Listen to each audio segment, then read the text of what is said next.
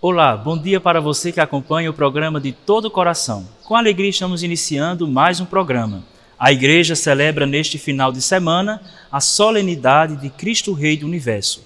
Portanto, vamos ouvir agora a reflexão da palavra de Deus com Dom José Rui, bispo de Caruaru. Salve, Padre Jefferson. Quero também lhe desejar paz e bem, como também a todos os nossos seguidores e telespectadores.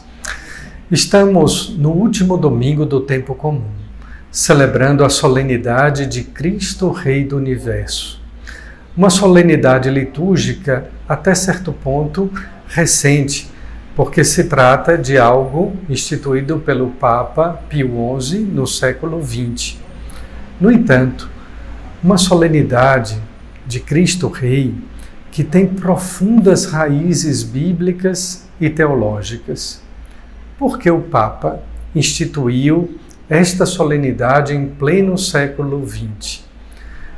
Não podemos esquecer o contexto sociopolítico e econômico. O século XX foi exatamente o tempo onde foram deflagradas as duas grandes guerras mundiais, países ou impérios que desejavam dominar, serem potências. Cristo é Rei do universo. Esse é o objetivo do Papa ao proclamar a solenidade de Cristo Rei do universo. Até porque tudo começa e termina. Cristo, ele é o princípio e o fim de todas as coisas. Todos os reis morrem, todos os reinos perecem, menos Cristo o Rei dos Reis, porque ressuscitou. O seu reino não terá fim. E é desta maneira também que nós recordamos no Evangelho deste domingo, o capítulo 18 de São João, quando Pilatos, exercendo a função de julgador de Jesus, se trata do segundo julgamento. O primeiro, Jesus é levado ao sinédrio e julgado por um crime religioso de blasfêmia, de ter se colocado no lugar de Deus, de ter se apresentado como filho de Deus. O segundo julgamento, Jesus é levado diante de Pilatos para ser julgado por um crime político. Tu és rei? Foi a pergunta que Pilatos fez a Jesus. Tu és o rei dos judeus? Jesus respondeu: você está dizendo isso por você mesmo ou outros te disseram isso? Novamente, Pilatos pergunta: Por acaso eu sou judeu? Exatamente sabendo ele que Jesus não havia cometido nenhum crime, ele procurava inocentá-lo, mas ele não tinha coragem, diante dos judeus, de inocentar Jesus. Que fizeste? Jesus responde: O meu reino não é deste mundo. E de fato, até hoje, quando nós rezamos o Pai Nosso, a mesma oração ensinada por Jesus, eh, nós rezamos pedindo: Venha a nós o vosso reino. De fato, o reino de Deus não é deste mundo, porque os reinos deste mundo são passageiros, possuem início, meio e fim. Mas o reino de Deus é um reino eterno. Portanto, não é daqui, embora tenha se manifestado aqui. Pilatos pergunta: Então tu és rei? E Jesus responde: Tu o dizes, eu sou rei. Nasci e vim ao mundo para isto, para dar testemunho da verdade. Então vejam só, a falta de coragem de Pilatos de perguntar a Jesus se ele era rei para incriminá-lo, mas ao mesmo tempo a coragem decisória de Jesus em anunciar o seu projeto de vida. Foi para isto que eu vim, para dar testemunho da verdade. Lembremos-nos que esse trecho do Evangelho continua quando Pilatos decide então entabular um diálogo filosófico com Jesus, perguntando-lhe: O que é a verdade? Ora, queridos irmãos, prezadas irmãs, Pilatos estava diante da verdade, a sabedoria de Deus encarnada. Pilatos estava diante da verdade. Mais fácil condenar um homem que era a própria verdade, que é a verdade, caminho e vida, do que contrariar a turba, a multidão. E de fato, há uma semelhança com os tempos atuais, do politicamente correto, do fake news. É mais fácil a gente acusar alguém de intransigência ou de intolerância do que a gente defender a verdade. E por isso que nosso Senhor afirma peremptoriamente: Eu vim para dar testemunho da verdade. E qual é a verdade então? Ninguém jamais viu a Deus, ninguém viu o Pai a não ser Jesus.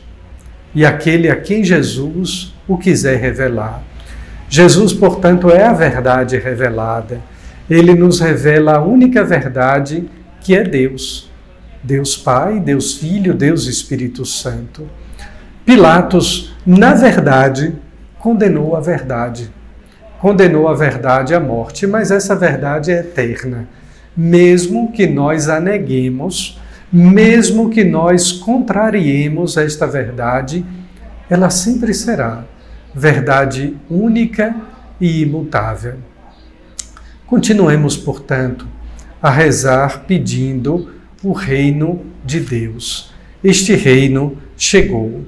Como sugestão de leitura, eu queria indicar-lhes o artigo 2816 do Catecismo da Igreja Católica, do amarelinho, que todos nós devemos ter à cabeceira de nossos leitos quando é citada como referência de rodapé no número 299, um belíssimo trecho de um sermão de São Cipriano de Cartago, em que ele diz de forma bela, profunda e esplêndida: O reino de Deus pode até significar o Cristo em pessoa a quem invocamos com nossas súplicas todos os dias e cuja vinda queremos apressar por nossa espera.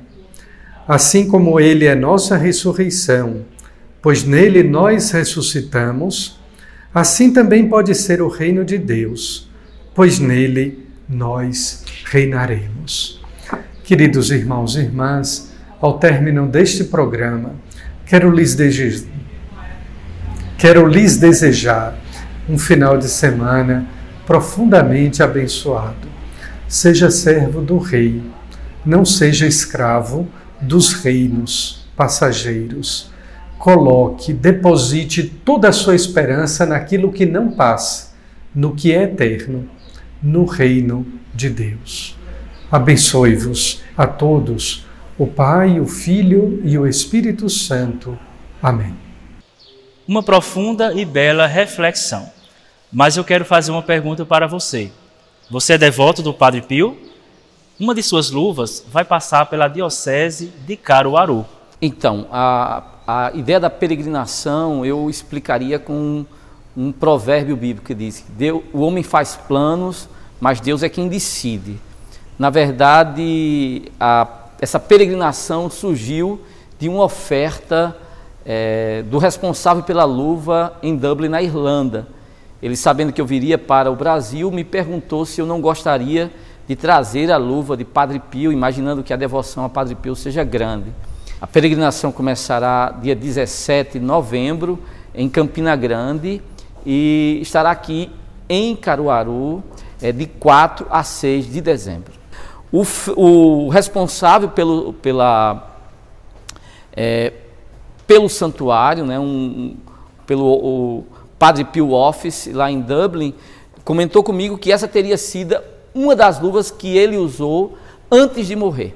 Eu acredito que é um momento dos devotos de Padre Pio poderem fazer o seu ato de devoção, mas também é uma ocasião de também difundir a própria história do Padre Pio, né? Muito emocionante, né, gente? você vai poder chegar perto da luva do Padre Pio. Depois, vamos dar todos os detalhes quando a luva voltar para você ter esta ótima oportunidade na sua vida de fé também. No quadro Livrai-nos do Mal, Danilo Gesualdo tem um recado para todos nós. Vamos acompanhar. Não entreis em diálogo com a tentação. Essa é uma das afirmações mais primordiais da nossa vida de oração, da nossa espiritualidade e do nosso caminho de santificação. Não entrar em diálogo com a tentação. Porque na verdade o que o demônio quer é exatamente usar da mesma estratégia que ele utilizou lá no jardim de Éden com Adão e Eva.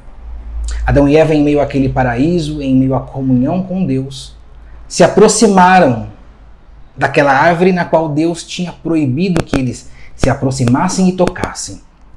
Eva, seduzida por aquela voz da serpente que a chama, se aproxima e começa ali um diálogo com aquela serpente. E naquele diálogo a serpente vai oferecendo a Eva caminhos na mentira, caminhos mentirosos. O demônio ali vai falsificando a palavra de Deus. E é assim que a tentação se achega a nós. Antes de que o pecado seja concluído ou concebido em nós, ele é precedido de uma tentação. Então, precisamos ficar atento a esta tentação que precede o pecado em nós. E uma vez percebida esta tentação, nós precisamos estabelecer que entre nós e ela estará nosso Senhor Jesus Cristo. Estará o céu, estará os nossos anjos da guarda, estará os santos intercedendo por nós para que nós não caiamos naquele diálogo mentiroso do demônio. Para que nós não estabelecemos este diálogo, esta conversa que vai enfraquecer a nossa vontade e estaremos mais propícios a cair no pecado. Portanto, quando a tentação aparecer, coloquemos a cruz de Cristo entre nós e aquela tentação. E assim sairemos vitoriosos neste combate espiritual. O que não podemos fazer é nos permitir entrar em diálogo com esta tentação. Que Deus nos abençoe. Muito obrigado, Danilo, por sua reflexão e nos ajudar a refletir sobre a fé. E obrigado a você também que acompanha o nosso programa. Que Deus abençoe a você e a sua família. Nós voltaremos próxima semana com a graça de Deus. Até breve.